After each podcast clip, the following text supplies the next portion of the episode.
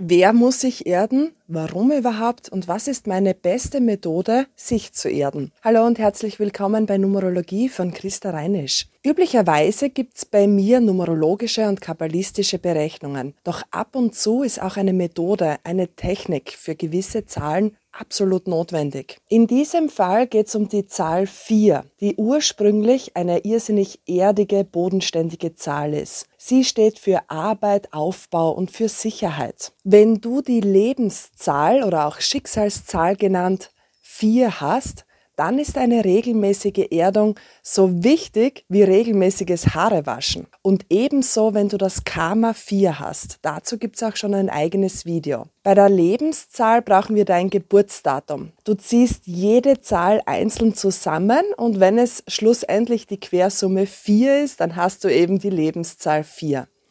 In meinem Fall ist es das Karma 4. Mir fehlen in meinem vollständigen Namen aus der Geburtsurkunde die Buchstaben D, M und V. Vier ist also nicht vorhanden in meinem Karma und dadurch habe ich die karmische Lektion 4. In den numerologischen Beratungen sagt man, dass du von Haus aus nicht oder sehr schlecht geerdet bist. Ich kann es nur noch tausendmal wiederholen. Eine regelmäßige Erdung ist absolut notwendig bei diesen Ergebnissen. Vielleicht haben wir Luftwurzeln oder wir haben Wasserwurzeln. Aber es ist absolut notwendig in dieser materiellen und dualen Welt, hier, wir sind ja jetzt nun mal auf der Erde, dass wir uns auch mit der Erde verbinden. Es geht darum, dass wir nicht länger durchs Leben stolpern, dass wir nicht so oft ausrutschen, dass uns die Dinge nicht aus den Händen fällt. Es ist auch deshalb wichtig, dass wir Geduld lernen, dass wir nicht übergangen und übersehen werden von anderen Menschen. Wenn ein Sportler zum Beispiel eine schlechte Erdung hat, dann kann das schlimme Folgen haben.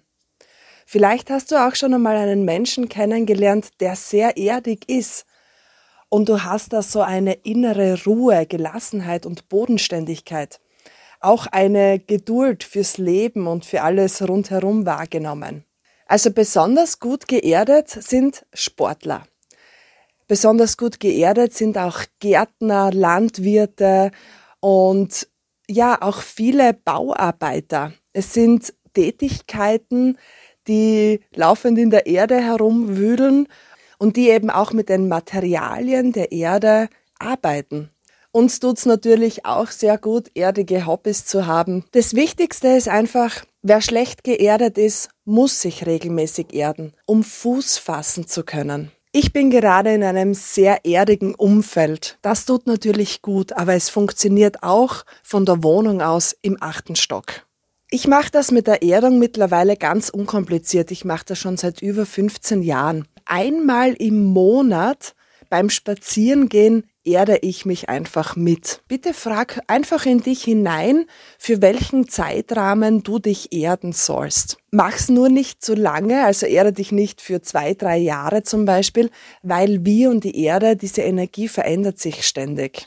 Und für mich ist einmal pro Monat einfach sehr stimmig. So, und jetzt zu meiner besten Methode, und da möchte ich noch dazu sagen, es gibt sehr viele Methoden, wie du dich erden kannst. Diese, die ich dir heute vorstellen möchte, ja, die hat bei mir am besten funktioniert und du kannst es natürlich überall machen. Wichtig ist nur, dass du es dir bildlich vorstellst. Ich werde jetzt einfach aus dem Bild rausgehen, dass du hier eine schöne Umgebung für dich hast und ich spreche den Text und du stell dir das bitte bildlich vor. Stell dich einfach gut mit den Beinen auf den Boden, schulterbreit, locker hin und los geht's. Aus meinen Beinen ragen meine Wurzeln. Sie ragen tief in die Erde hinein, bis zum Erdmittelpunkt, wo sie sich verankern. Auf meinem Hinterkopf blüht meine Lotusblüte auf. Wie mit einem Faden zieht es mich in den Himmel. Ich bin mit Himmel und Erde zu gleichermaßen verbunden und geerdet bis zum letzten Monatstag. So sei es, so ist es, so sei es, so ist es, so sei es, so ist es. Danke, danke, danke.